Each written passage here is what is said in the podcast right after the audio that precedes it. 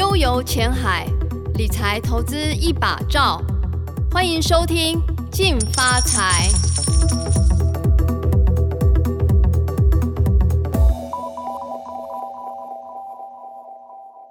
各位听众，大家好，欢迎收听由静好听与静周刊共同制作播出的《静发财》，我是静周刊理财组记者黄世廷。今天呢，我们很荣幸邀请到永丰金证券分析师陈宏瑞来到我们现场，跟我们大家分享：哎，现在这个选举动荡的时代，投资人应该怎么做观察？各位投资朋友，大家午安，大家好。好，我们直接问一个最关注的、最重点的重点哈，美国总统大选，投资人怎么做观察？我觉得。我们不用特别的去担心他的这一个大选的结果到底是哪一个人当选，因为一个国家长期的经济趋势跟它的政策基本上是一个固定的轨道在走。是啊，那当然选前我们会看到这一个股市有一些修正了，那这个修正我们觉得主要的反应，因为从五月一直闹到现在的第二轮纾困案一直没有过啊，所以有一些修正。那在之后呢？我们来看到的这个，如果说我们对未来总统的一些预估啊，我们觉得总统跟国会其实分散在两个不同政党手里，在一定程度来讲，股市可能会比较 happy。所以说哈，大选哈会不会影响股市？这个不是重点。对，影响股市的关键可能是在于纾困案。对，可能是在于纾困案跟未来整个经济趋势的发展。没有错。好，那。还有一个就是疫情，对，我们要怎么去看纾困案、疫情跟股市之间的关系呢？还是说我们可以，其实重点是不是在纾困案这个地方？好，我们觉得最重要的第一个当然纾困案要过，因为纾困案过了以后，美国整体经济会得到更多动能，那 Fed 有能力印更多的钞票，这个会导致说，呃，股市当然好。嗯哼哼。可问题是疫情的部分，现在其实我们会发现。呃，全世界有八种疫苗都已经在做第三期临床试验，而且辉瑞药厂的疫苗跟 Moderna 都号称说这个月下下旬有可能有第三期临床试验结果送 FDA。这个东西只要送进 FDA 以后，真的出来结果出来哦，还不用制造出来上市，我们觉得从此以后疫情大概就不会再影响股市。我们认为影响股市最重要两大因素，各位不是谁当总统。不是川普会不会连任，是纾困案跟疫苗。纾困案过了，股市当然涨了，因为才看三月美国提出大规模纾困案后，现在股市是涨的。是疫苗过了，大家再也不会担心 COVID-19 这个东西了。即使未来还是很多人感染，因为疫苗还没有那么快实打，是甚至有可能像流感化，每年都要打，但大家都不会把它担心当回事。哎，股市也就可以往上涨。好，那。选前我们觉得两个都没过，股市可能比较差，的确有回落了。那选后呢？我们如果看到选后的话，就是拜登还有川普这两个谁当总统？那我们要考虑到他们两个的政见。拜登的政见相对来讲，哦，就是这个比较有一些可能他强调要大幅的提高基本工资，哦。然后可能说要征税，比如说把原来川普的减税案要给它取消，等等等等，这一些当然股市可能会不好的反应。洪瑞哥，我可不可以请教一句，谁当选你觉得对股市的利多比较强？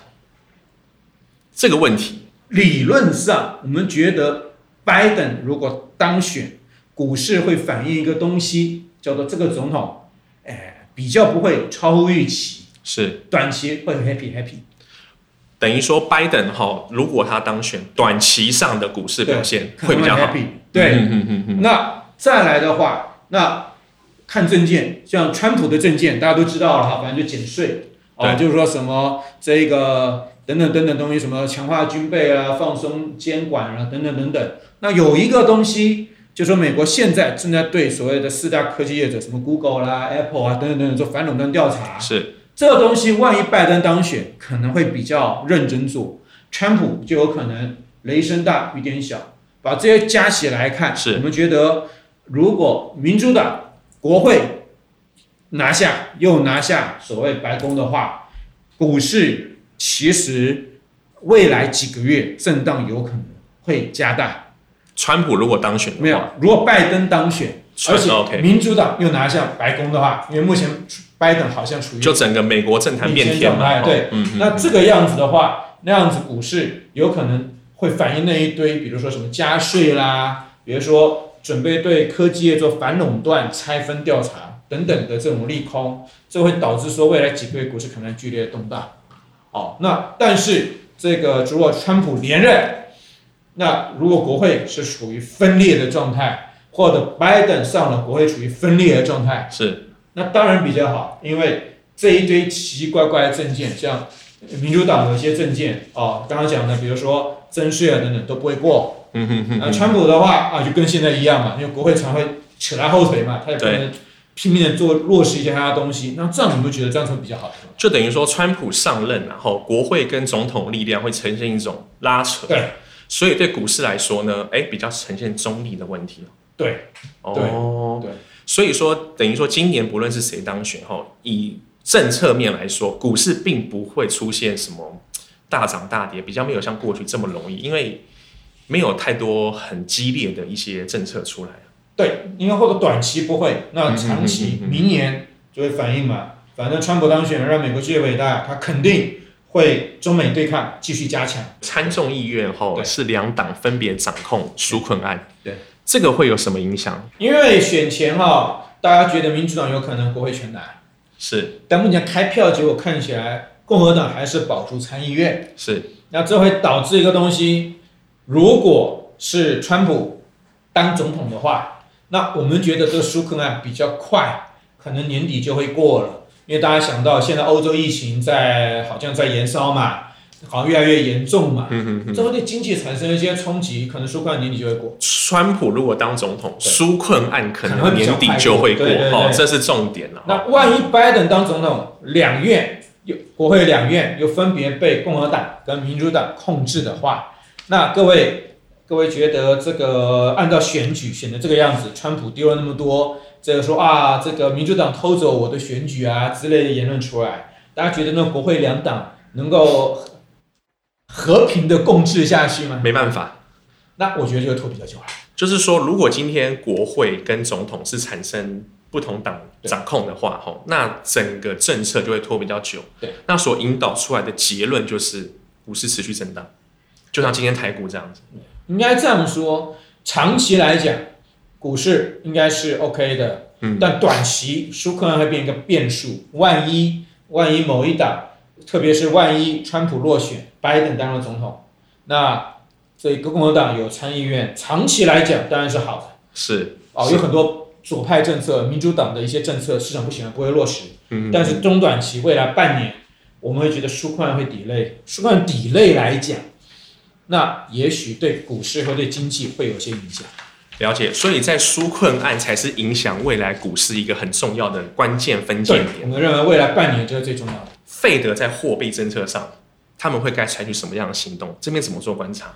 好，我们先假设哈，纾困案没有过，那 Fed 会在快怕十二月，慢一点，也许在明年某个时点，因为纾困案没有过，经济受到冲击。之前发的纾困金，那些穷人拿的纾困金会花完嘛？对。那到年底，了不起年底没钱了，以后怎么办？所以 Fed 我觉得最慢的快的话十二月，慢一点也许明年会大规模的加码 QE。我先想想，假如纾困案没过，纾困案没过啊，美国联准会会大规模的印钞票嘛？对，那这可能会在。明年或最快十二月某个时间啊，哎，那印钞票对股市不是就是一个很直接的利多？对对，没有错，但是利多，但问题是我们没办法猜测它精准出手是哪一天，或哪一次 FOMC 会议.所以在不确定中，股市会有 shock，可能会有震荡。好，那万一纾困过的话啊，我们会看到今年以来美国财政赤字啊，我们要看到。从今年的二月份开始，大约是两千三百多亿美元的财政赤字，因为 COVID-19 开始是影响美国经济了。三月份一千一百多亿，四月份哦，因为大规模纾困过了，是七千三百多亿，到六月份到八千六百四十亿。像这些东西代表的是啊，今年大概美国从二月到九月份哦，每个月财政赤字加起来是大约二点七兆美金。但至少短期上来说，在选举的呃结果还不明朗的时候，吼，至少股市还不会表态嘛。因为现在台股从八月整理到现在，都是在一个区间整理的格局，吼。对。那呃，这个行情，鸿瑞哥觉得什么时候会喷出去？不论是上还是下，我们倾向就是，如果我们假设总统是目前拜登领先，对，哦，民主党当选了，台股哦，哈，现在在讲台股哈，那共和党会撤走所谓国会通过纾困案的话，那至少我们还会有个疫苗，疫苗会出来，快的话就是第四季看得到，嗯，这样子美股们认为至少至少还会有一个跳跃，台股还会有个跳跃啊，就是短线啊，短线未来三到六个月内，可能美股再跳一次，台股应该也会跟着再跳一跳。太棒了，我们就是要这种乐观的消息出来了哈，所以投资人大家留意一下哈，呃，现在不论怎么样哈，应该股市还是会有个。还有还有一个跳跃的空间呐。如果我现在是投资人，我知道美股的力道会更好，可能会更好了。好，那我该怎么去做进场布局？好，我们想，我们觉得啊，如果一般我们投资朋友想要进场布局，我们也建议各位啊，可以考虑除了台股市场以外，应该好好考虑美国这个市场。各位不要忘了，美国是全世界最大的股票市场，它的市值大概占了全球股市的市值四十趴。好，第一个关键哈，还是要布局美股，好，这是一个很重要的关键。好，三十七兆美元的市值，大概四十趴，台湾大概只有一点五兆美元的市值。嗯哼哼哼。那再来其次的话，美国那么多企业是全球有竞争力的企业，各位我们都要用啊。嗯哼哼。呃，Microsoft 啊，FB 啊，对不对？Microsoft 的这个软体啊，啊，然后 Apple 的手机啊，每天这一个上街喝杯咖啡啊，等等，这各位。这东西都是美国的厂牌，他们有强大的竞争力，他在赚全球所有人的钱，所以还是会持续向上向上。然后，唯一这些股票会下跌的可能性，最大理由就是当消费市场开始出现衰退。没有错，好，没有错。那当然，我们觉得除了市场以外，那看好市场，我们该怎么进场？对，我们该怎么进场？我们觉得哈，定期定额、定期定股的方式，定期每个月一次。或两次买进美股哦，这个是一个很不错的方法。是，但我们会看到第三季就大幅成长三十三%。各位，美国 GDP 它成长的统计逻辑跟台湾不一样。台湾我们比较是跟我们去年的第二季、去年第三季来比，去年同期来比，对，去年同期比。美国不是哦，是，美国它是哦，今年的第三季跟今年的第二季来比。跟前一季去比，对，OK。然后你成长几趴以后啊，各位一季的成长，对不对？你给它乘以四，叫年化，就全年的成长。对，全年的成长，对，全年的成长。那这样子的话，才会炒跑出这种正成长三十三趴的数据。那你会看到第二季因为封城，那应该就数据最低点。这后面我们认为要占那么低的机会非常非常的小。OK，了解。所以说，这个第二季会衰退的主要原因，是因为跟前一季去比，才出现这样的没有错失真呐。对，好，所以的数据，所以我们不用去在乎 GDP，就是今年衰退，第二季衰退三成这件事情。对，我们没有特别必要去担心它。那美股价值不会太贵吗？涨这么高了？这个数这个问题，我过去七年来都一直被人家问，是因为我这七年来都觉得美股是个相当不错的投资标的哦。那不晓得买什么就该买美国，不晓得该买什么就买美国。可问题是，都一直有人质疑我们为什么为什么美股不会太贵吗？这个问题。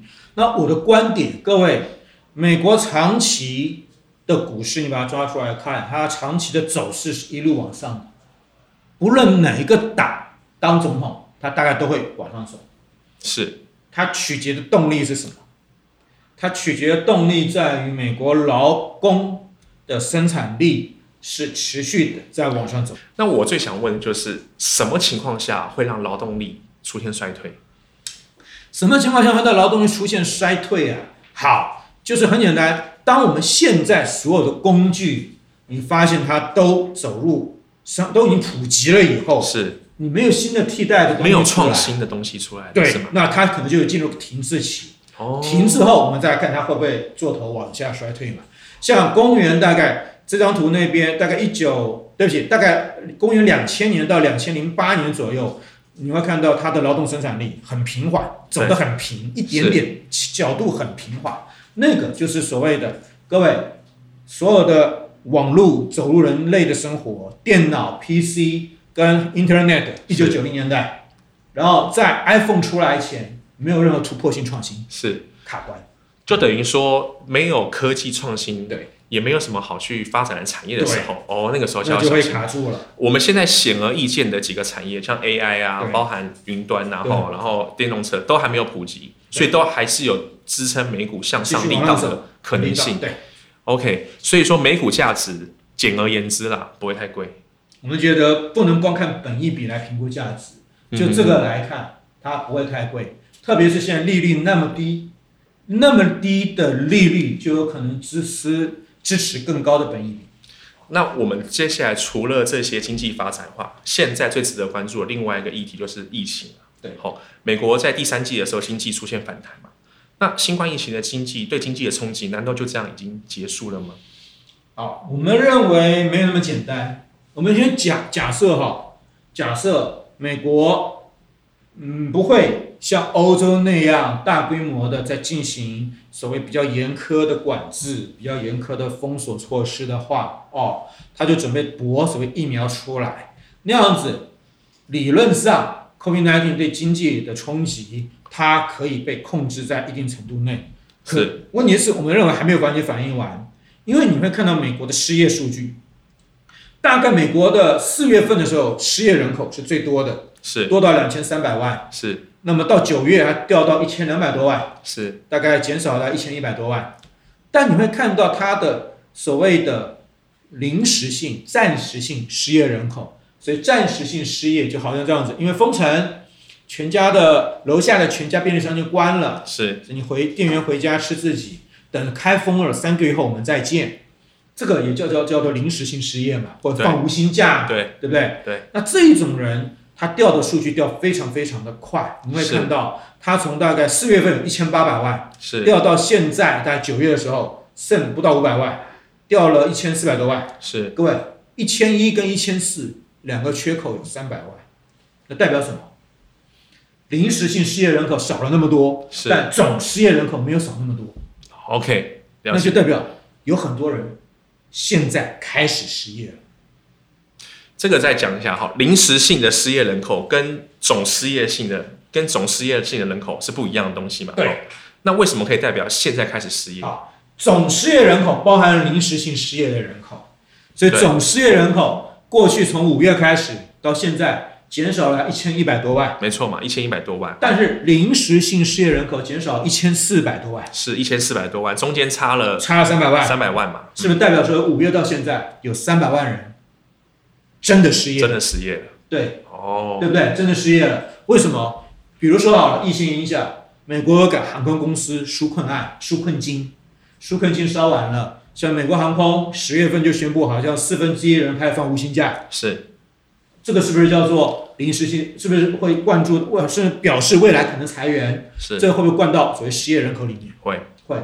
这些叫做未来会逐步发生的冲击，还没有发生，未来会慢慢发生。是。而这一些人，当他们失业以后，他们的消费停滞了，甚至他们本来失业了，还有美国政府给的纾困金，是。纾困金用完了，新的纾困金没有来，我还没有回去上班。那就没钱消费了，是会对明年的消费市场产生冲击。OK，了解。那对经济就有冲击了。所以失业是一个非常重要的观察指标。那整体来说，哈，现在美国的失业状况，对于疫情，就是疫情有没有直接冲击到美国的失业状况？整体来说，然后好像没有到想象中这么悲观。对，没有想象中那么悲观，只不过它还在逐步的发生。嗯，比如说，我们觉得未来半年还会有更多人哦。失业了，比如说美国的小企业拿政府的补助金啊，你知道给员工发薪水，这些钱都不用还政府嘛？是啊、哦，那这些钱会发完嘛？对，发完了，sorry 还是要裁员的啊。嗯哼，这会慢慢慢慢出来，它是递延的。了解，所以投资美股后，我们必须观察一个很重要的关键指标哈，就是美国的失业率。对，失业率我们怎么做观察？每个月美国都会公布一次嘛？对对对，每个月第一个礼拜五会公布，会公布上个月。美国失业的状况，的失业人口，如果连续三个月失业人口都在攀升的话，有没有可能这就是一个危险的警讯？我们觉得更及时的，应该看所谓的美国每个礼拜都要公布，叫做每个礼拜四晚上公布叫初领失业救济金的人数，人数哦、嗯嗯。那如果说你会看到他上个礼拜公布的数字好像七十多万，因为不对六十六万，你会看到它是连续的就开始莫名的开始往上急速的拉高，是那样子。其实我们认为可能就是一个更快的警讯。了解，因为你每个礼拜都会追踪一次。每个礼拜看那个领失业救济金的人，对，连续的往上跳起来，嗯、那可能就是警讯。我们究竟该怎么样去挑一个适合投资美股的标的或工具？好，那我们先来强调一下，我们刚刚讲的都，刚才长线都很好，可为我们强调，刚刚有讲一个 COVID-19 哦，封城影响对于美国经济的影响。COVID-19 新冠病毒，新冠肺新冠肺炎，武汉肺炎，武汉肺炎，新冠肺炎哈，它对美国经济的影响。还在慢慢的作用，慢慢的浮现。也就是说，我们认为明年美国的景气可能会受到点逆风。那当然，受到逆风，股市会可能有震荡，往下震荡。Anyway，那这个时候，各位，我们刚刚有跟各位分享过定期定额、定期定股的观念。这个时候就是应该，你可以用这个方式来进场，来分摊所谓的成本，那么压低你的成本，做纪律的投资，是哦，来让您。可以哎，低阶哦，分批的压力不用那么太大，克服心魔来低阶。重点就是，其实现在只要有修正就进场。对，这个是一个长期的观点，是长期的观点。我们认为这个方法是很好的方法，因为可以让您跌了敢买，涨了有办法抱抱住它。选举过后，公债殖利率的看法，我们是不是在选举过后要降低债券的部位？因为刚刚洪瑞哥有提到哈，我们股市可以继续长，就就继续投。哎，那债券是不是嗯降低部位？这个这个问题，我觉得问得非常好哦。啊，我们会看到，其实美国十年期公债殖利率啊，在选前的一个多礼拜急速的飙高。那应该那个时候大家是要反映啊，所谓。万一拜登当选，那民主党要有国会，是那样子会疯狂的发展，是哦，所以殖利率就往上走了。我们刚刚前面跟各位提过，如果真的这样子，Fed 就会出来管嘛，哦，如果它往上走太夸张的话，Fed 就会出来压抑。是好，那但是昨天好像急速往下掉，因为昨天这个时候看起来川普好像是一面比较大，是啊，往下掉哈，那这样子我会觉得，按照这个逻辑。事实上，你掉下来，十年在殖利率在这个位置零点七、零点八 percent，在这个位置，说实话，它往下再跌的空间，也就是所谓公债往上的肉，我们会觉得相对来讲有限的多，哦，是有限的。但你说它会急速反弹吗？我们认为 Fed 会控制，不会让它急速的反弹。是，了解。对，我们要不要降低债券的部位？其实是。我会觉得看每一个人您的这一个持有的成本吧。嗯哼哼哼。您赚了一个波段的，那当然可以降低债券部位嘛。OK。哦，那您如果说才刚刚进场的，那会觉得您未来哦，也许先不要再加嘛，再观察看看。是。也许找寻比较好的出场的时间点。万一万一明年景气不太好，股市又下挫，也许债券会更低值利率嘛，对不对？那那个时候也许。该出场了，是。然后疫情下如何挑选标的？哈，刚刚标的这个问题，其实刚刚洪瑞哥也有提到哈，我们就是锁定几个比较大的指数或者是产业。我们一直强调，嗯、根据人类的历史，疫情这个东西从来没有阻碍到股市的进展，人类的发展，never，从来没有。哦，这是关键的哈，疫情从来没有阻碍人类经济的发展。对，对，如果您看一九一八年西班牙大流感。全球不到二十亿人口死了五千万人，是按照人口比例，等于现在全球要死两亿人才同样的比例。各位，股市有崩盘吗？没有，没有，是。所以我们觉得那个东西不会影响到所谓你标的挑选的大方向。是，所以说疫情如何挑选标的，原则上方向正确，有下跌就买。好、嗯，可以这么说，因为如果 focus 在疫情这个角度来说啦，对，重点的方向要正确。嗯感谢听众的收听，也请持续锁定由静好听与静周刊共同制作播出的《静发财》，我们下次见。想听爱听，就在静好听。